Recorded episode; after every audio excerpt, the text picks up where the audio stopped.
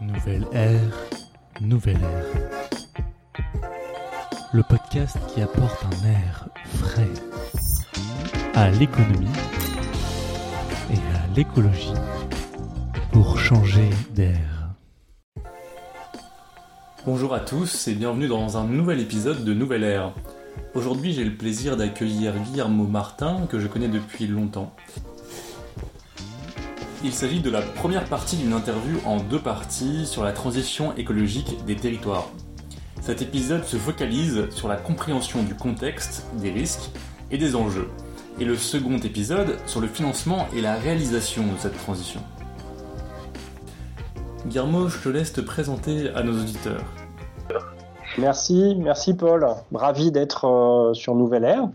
Euh, c'est vrai qu'on se, on se connaît, donc je, te propose qu'on se tutoie euh, pour simplifier la, la, conversation. En quelques, oui, en quelques mots, alors moi j'ai presque 50 ans bientôt, le temps file, et donc j'ai une carrière professionnelle qui s'est structuré beaucoup autour des questions de politique publique et notamment de territoire, euh, mais pas que. Euh, et j'ai exercé euh, cette vocation, cette passion dans trois grands secteurs d'activité pour faire très vite. Dans le secteur public, j'ai commencé euh, ma carrière en travaillant à la Commission européenne à la Direction générale de la politique régionale. Euh, j'ai fait aussi un, long passage dans une collectivité locale française euh, pour piloter une grosse opération d'aménagement et d'urbanisme en Val-de-Marne, une opération inscrite dans le cadre du Grand Paris et notamment aussi du Grand Paris Express, donc le réseau de transport qui va avec. Ça, c'était pour le secteur public. Ensuite, j'ai fait du conseil auprès de beaucoup de collectivités françaises et européennes, donc euh, une centaine de missions. Euh, c'est un peu dans ce cadre-là euh, qu'on s'est finalement connu, d'une certaine manière.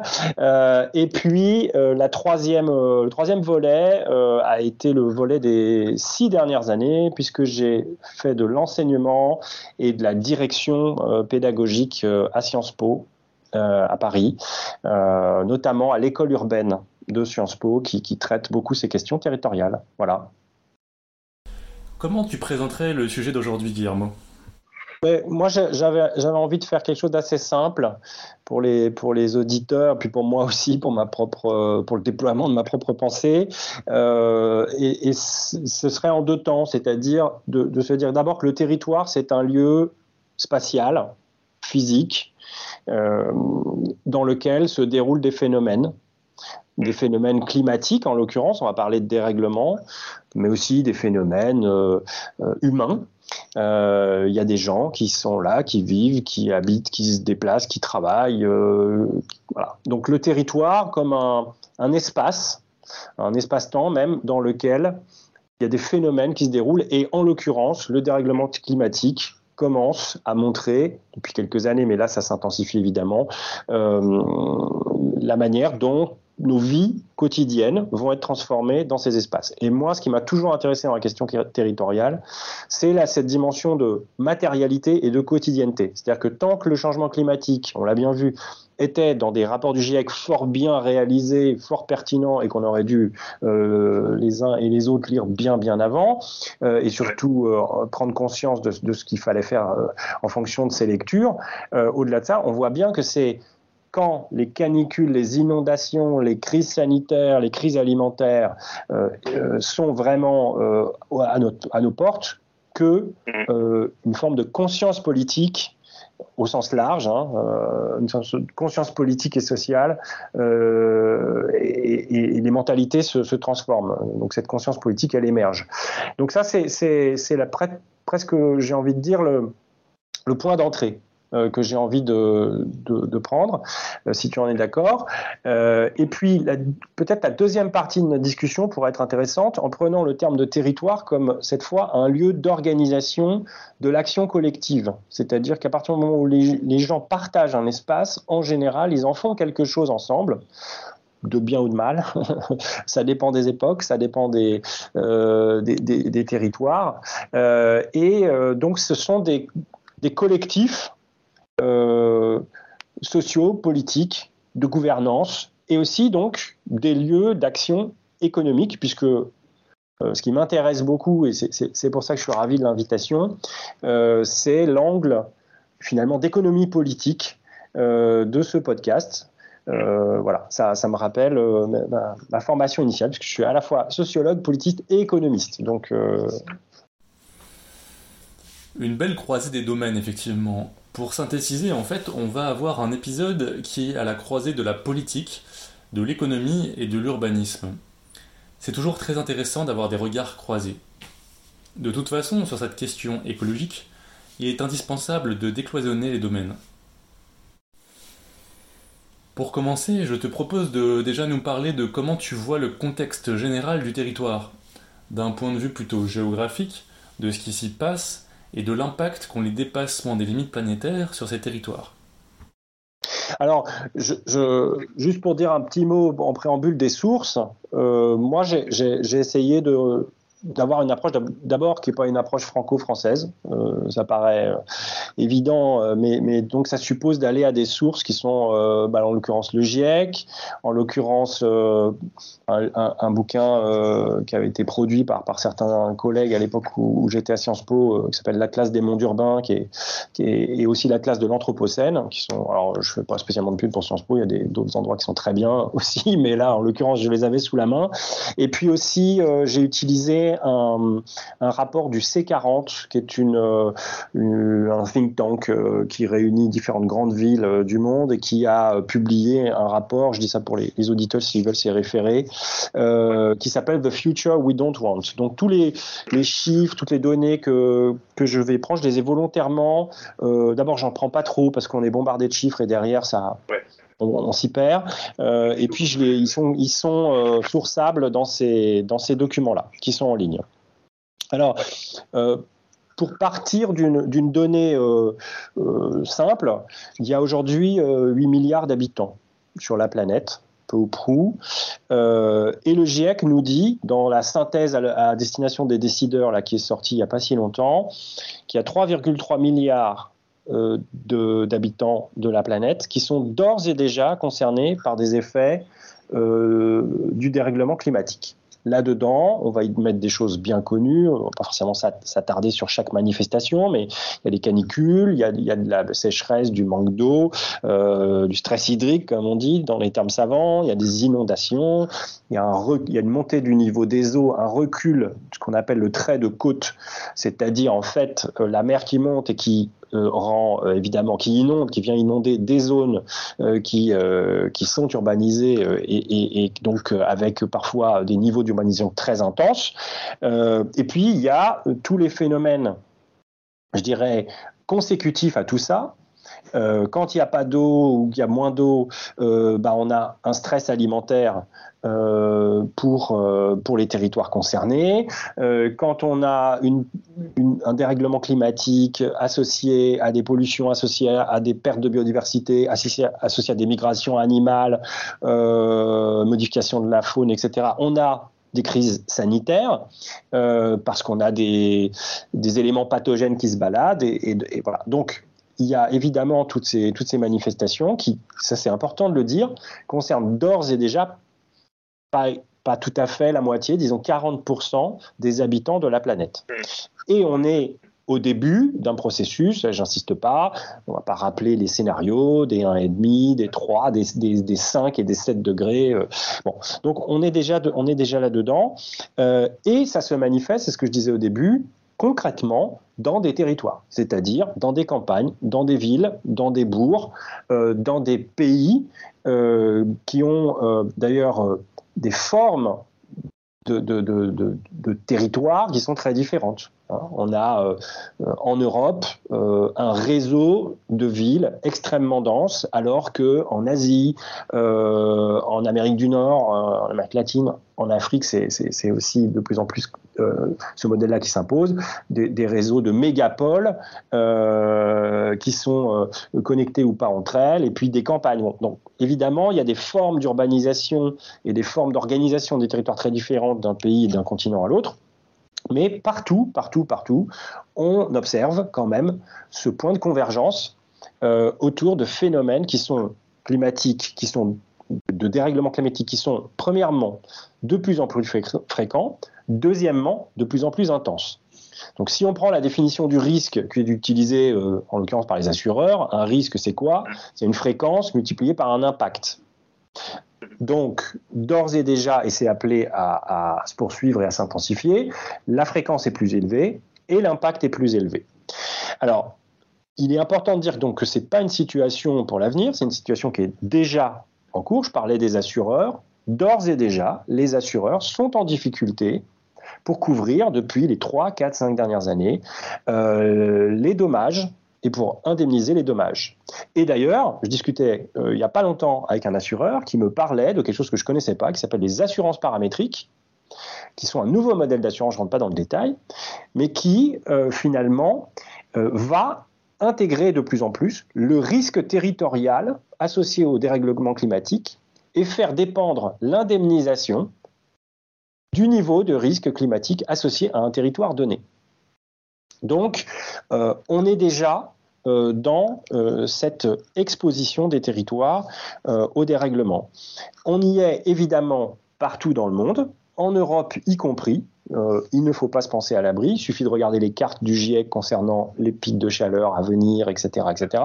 Mais il est évident aussi qu'il y a des zones qui vont être plus exposées que d'autres et que l'Asie, l'Afrique et l'Amérique latine vont être plus fortement touchés. Mais l'Europe va également, euh, les villes et les campagnes euh, européennes vont également subir, et je donnerai quelques exemples euh, aussi en Europe de, ces phénomènes. Avant, avant de décrire peut-être et plus donner des exemples parlants, je voulais rajouter une notion théorique. J'ai parlé de risque. je veux parler aussi de vulnérabilité. Et la vulnérabilité, c'est je dirais que c'est un concept qui vient des sciences sociales.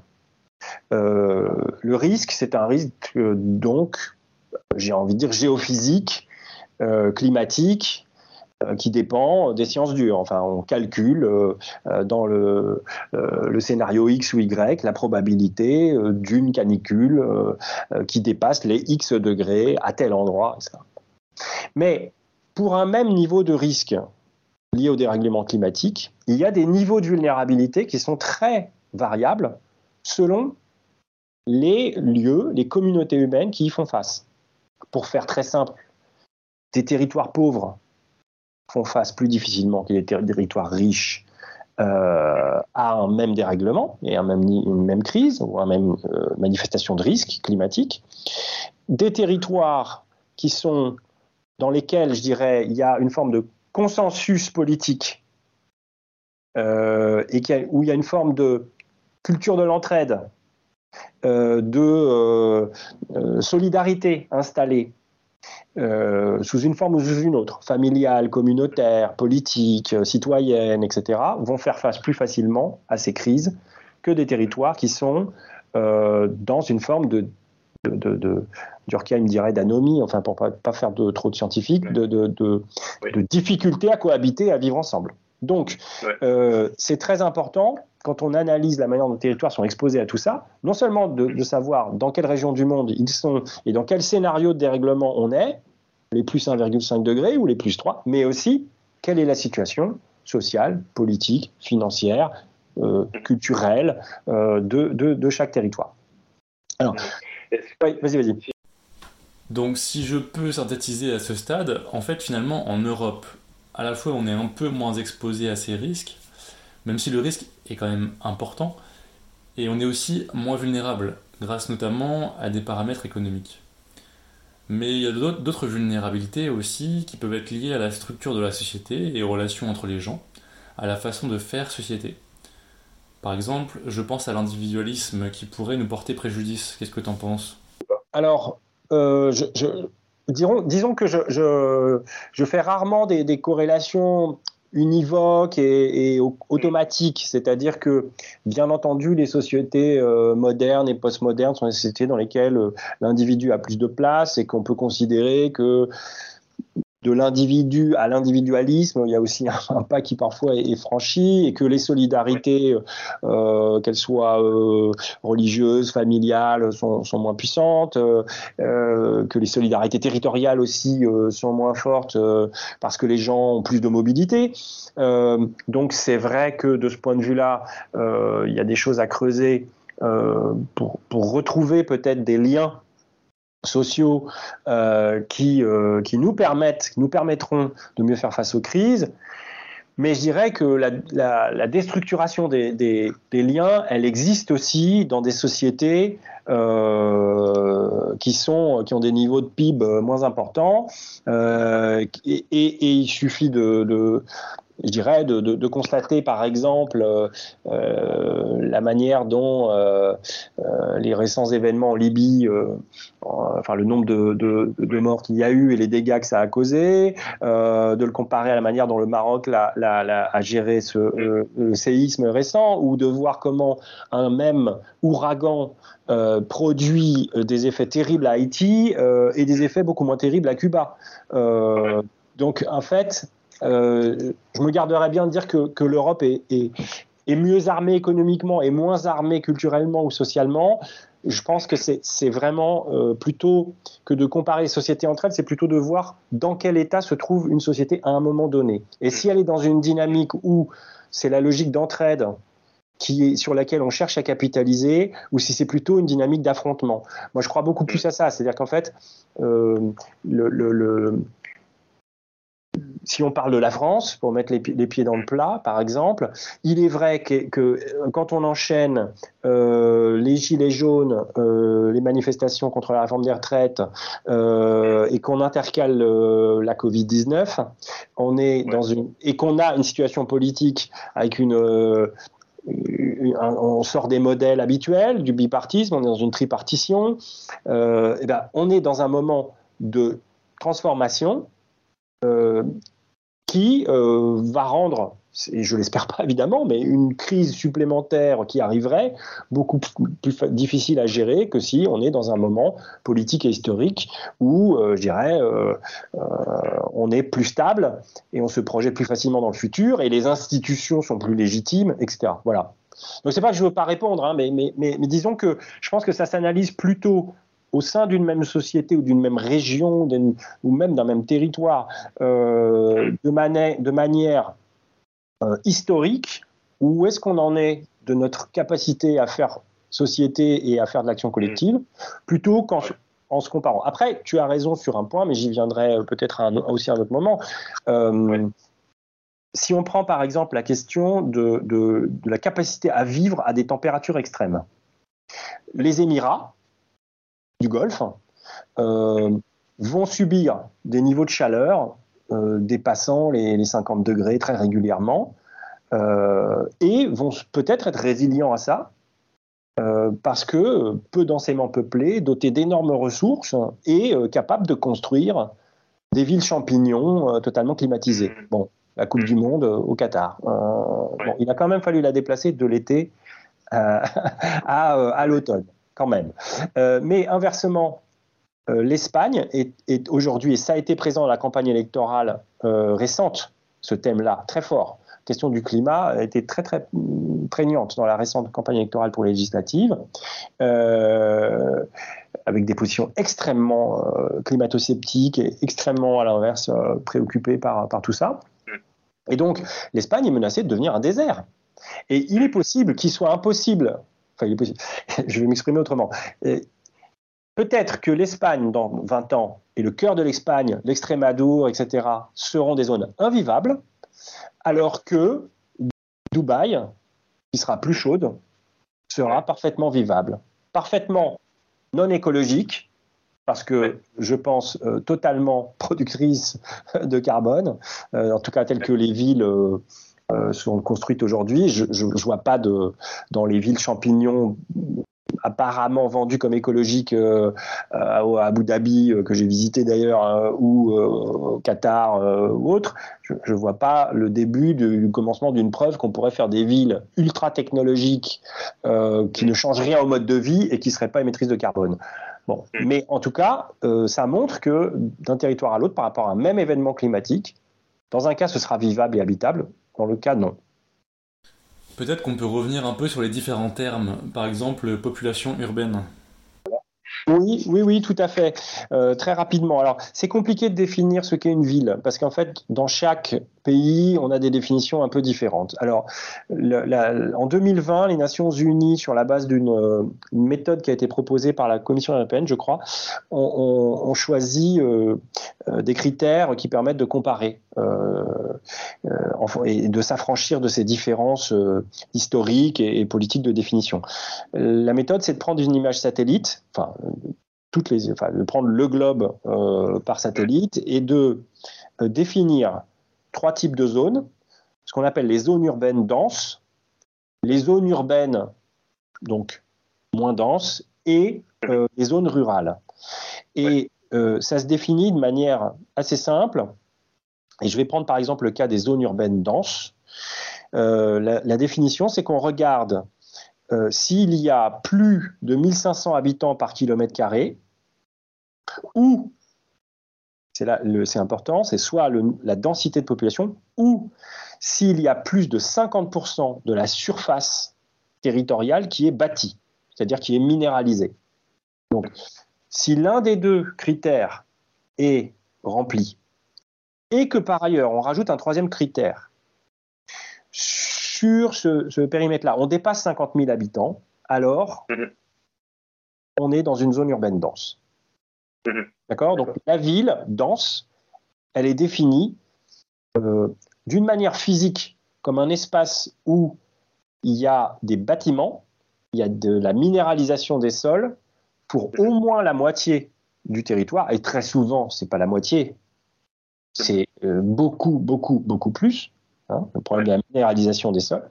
Euh, donc c'est soit ce critère, soit un critère de densité de population. Et au global, quand on, quand on regarde, il faut au moins que l'unité qu'on est en train de considérer dépasse 50 000.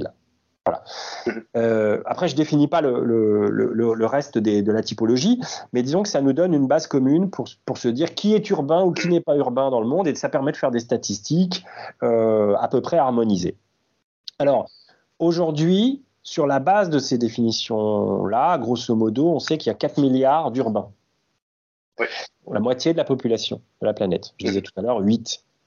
Dans l'avenir, l'urbanisation va à coup sûr se poursuivre. Est-ce qu'elle va s'intensifier énormément à un rythme plus faible? En tous les cas, certains parlent déjà à horizon de 20, 30 ans de 70%, voire plus d'urbains euh, sur la planète. Je ne vais pas rentrer là dans le débat, sauf si tu veux, à la fin on pourra le faire parce que c'est un débat qui est un podcast à part entière. Euh, est-ce que les villes produisent plus de carbone que les campagnes C'est vraiment un sujet à part et, j'ai envie de dire, à ce stade, on sait que de toute façon, le trend, c'est qu'il y aura plus d'urbains. Donc il va bien falloir faire avec les villes. On ne va pas euh, retourner à la campagne, ce serait bien compliqué. Euh, très important aussi, sur ces 4 milliards d'urbains actuels, il y en a presque un milliard qui vit dans des bidonvilles. Ça, c'est une chose dont on n'a pas du tout conscience quand on est européen.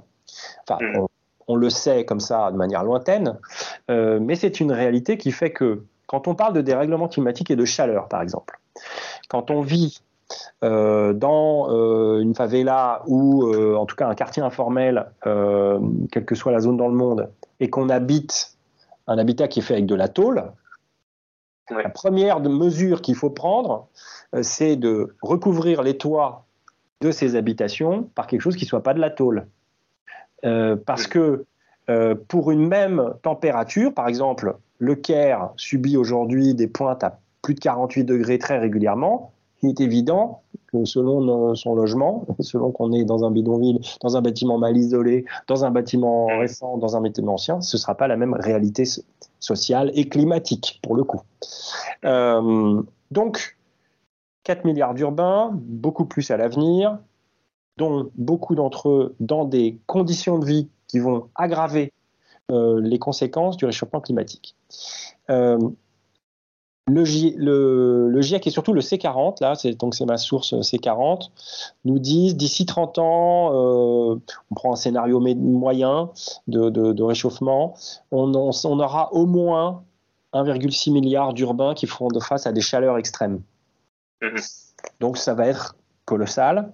Euh, et on a, je ne vais, pas donner des stats pour, euh, pour tous les risques climatiques que j'ai mentionnés tout à l'heure, mais on aura presque 800 millions d'urbains qui seront dans des villes où l'eau aura monté de plus de 50 cm.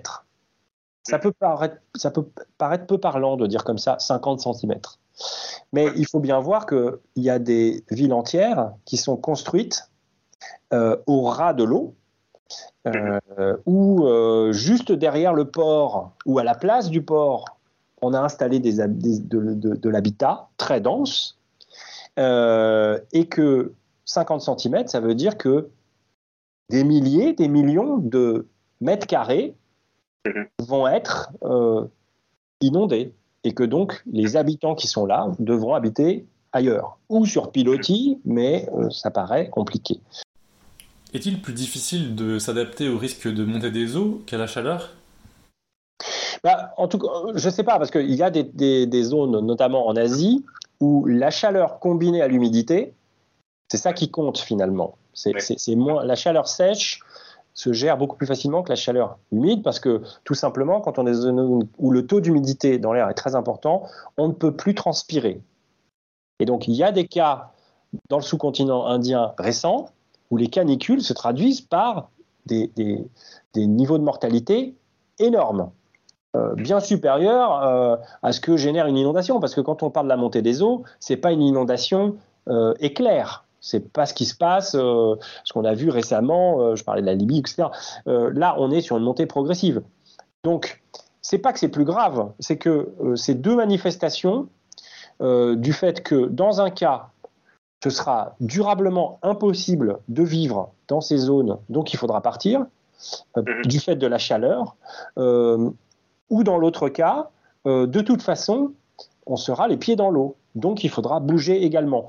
Mais le manque d'eau ou les crises alimentaires peuvent provoquer la même chose. En tout cas, là où tu as raison, c'est que tous ces phénomènes vont se cumuler par ailleurs, alors de manière différente selon les régions du monde, mais quand même, euh, vont avoir tendance à se cumuler et à faire, à rendre invivable un certain nombre, ou plus difficilement vivable, euh, un certain nombre de territoires. Donc, mhm.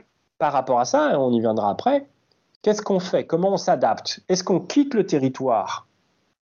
On l'abandonne? On crée une ville fantôme? Euh, là, dès aujourd'hui, pour d'autres raisons, il y a ce qu'on appelle les shrinking cities.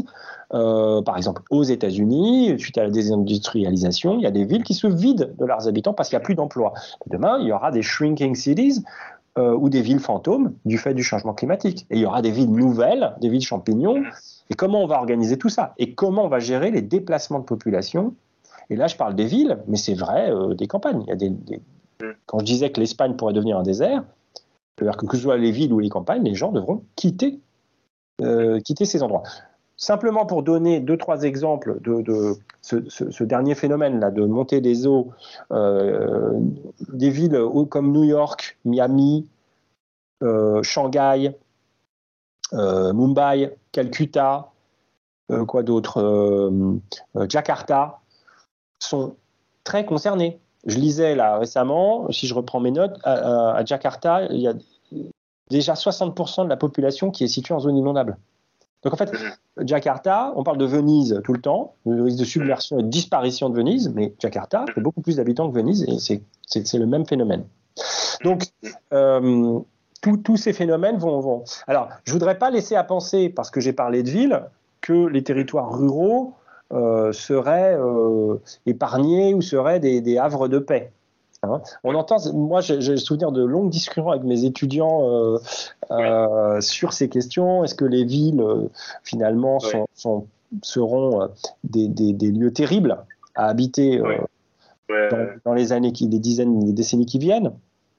Et, est-ce que, à l'inverse, euh, le retour à la terre, à la campagne, euh, euh, que, que je disqualifie pas hein, par principe, hein, qu'on soit bien d'accord. je considère que les villes trop denses sont, sont compliquées à vivre, sinon les gens n'en partiraient pas, Paris n'aurait pas un solde de migratoire négatif, etc. mais il ne faut pas non plus simplifier à l'extrême. C'est-à-dire que les territoires ruraux, certes, sont moins denses, donc il y a des phénomènes par exemple, les crises sanitaires euh, se diffusent au départ, en tout cas, moins vite dans les territoires peu denses que dans les territoires denses, confère la Covid. mais quand on regarde dans la durée, les territoires peu denses, et qui par ailleurs, dont on peut par ailleurs penser qu'ils auraient accès plus facilement à des ressources alimentaires, il y a des champs, il y a des, du maraîchage, il y a, des, il y a de l'eau euh, plus accessible. Donc euh, on peut se dire, c'est à la campagne qu'on se réfugie pour... Bon, D'abord, si tous les urbains vont à la campagne, en général, ça, devient une ville. Bon, déjà premièrement. Euh, mais par ailleurs, ces territoires ruraux, ils ont d'autres fragilités très importantes qu'on a vues, par exemple, au moment de la Covid. C'est qu'ils sont en général moins densément équipés en services publics, de santé ou autres. Et donc, euh, ils ne sont pas à l'abri. Euh, et donc leur vulnérabilité, si je reprends ma distinction tout à l'heure, leur vulnérabilité est élevée, même si l'aléa, le, risque climatique est peut-être un peu plus faible, en tout cas pour certains risques, euh, que pour des villes extrêmement denses. Et, voilà. Donc, je rajoute un risque pour les territoires moins denses, ruraux, c'est d'être mis au service des villes, mis en coupe réglée. C'est-à-dire que on voit bien dans le débat sur euh, les éoliennes, les éoliennes c'est très important, donc on va les implanter dans un certain nombre de territoires. Il suffit d'aller au cinéma et de voir euh, Asbestas euh, au hasard, qui est un film qui parle de ruralité, d'implantation d'un parc éolien et de ce que ça crée comme conflit. Bon, je le prends par le, par le bout de la fiction, mais c'est quand même intéressant de voir ce qui se passe sur la résistance aux éoliennes. Euh, moi, je suis très militant des énergies renouvelables et je suis convaincu qu'il va falloir installer des réseaux d'éoliennes, d'usines marémotrices, un peu partout. Mais s'il s'agit en fait pour les villes de dire que comme ça produit des externalités positives pour tout le monde, euh, eh ben on va les mettre là sans aucune compensation, ou que euh, les zones forestières euh, vont être mises en coupe réglée, c'est le cas de le dire, pour nourrir la construction bois de grandes tours urbaines mhm. post-carbone parce qu'elles seront en bois.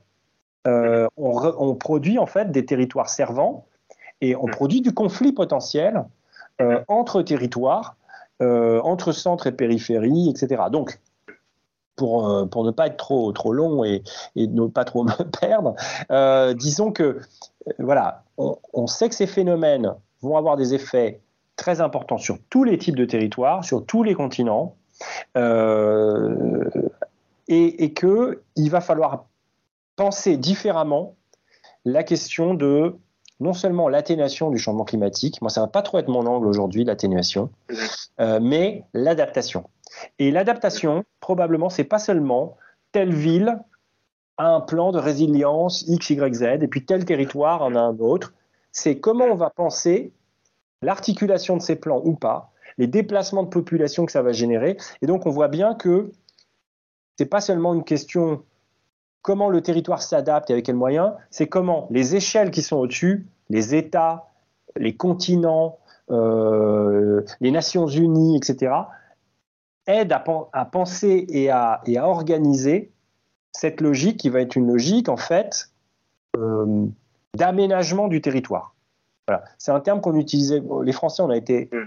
assez euh, connus pour l'aménagement du territoire euh, à partir des années 50. On a même été copiés. Moi, j'étais en Corée il y a quelques années pour visiter la ville nouvelle au sud de Séoul. ils avaient encore des modèles, on va dire français, des années 50-60 en, tête. Mm. On a complètement abandonné ça en France. Euh, et on y revient à part d'un autre petit bout. Maintenant, tout le monde parle de planification écologique, tant mieux. Euh, après, il faut regarder ce qu'il y a vraiment de concret quand on parle de planification. Mais en tout cas, on va revenir de plus en plus à cette question d'aménagement du territoire. Et l'aménagement du territoire, c'est pas seulement comment la ville de, telle ou telle ville se dote d'un plan anti-canicule, plante des arbres, etc.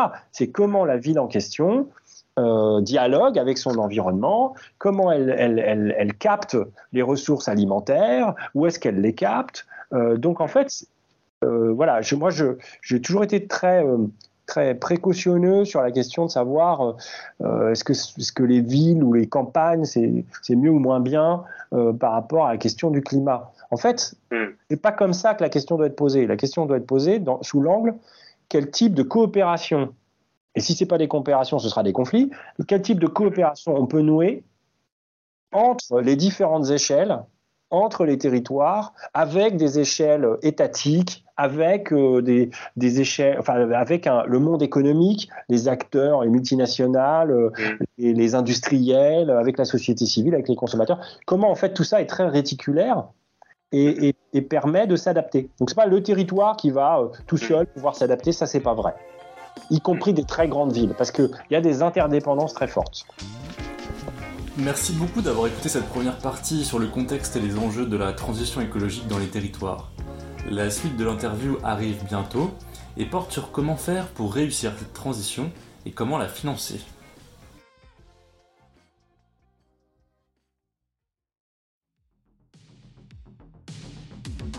Si tu veux soutenir ce podcast et lui donner de la visibilité, n'hésite pas à t'abonner et à noter 10 000 étoiles et puis à laisser un petit commentaire et même à le partager autour de toi et sur les réseaux sociaux, soyons fous. Allez, merci beaucoup de ton soutien et à très vite pour le prochain épisode.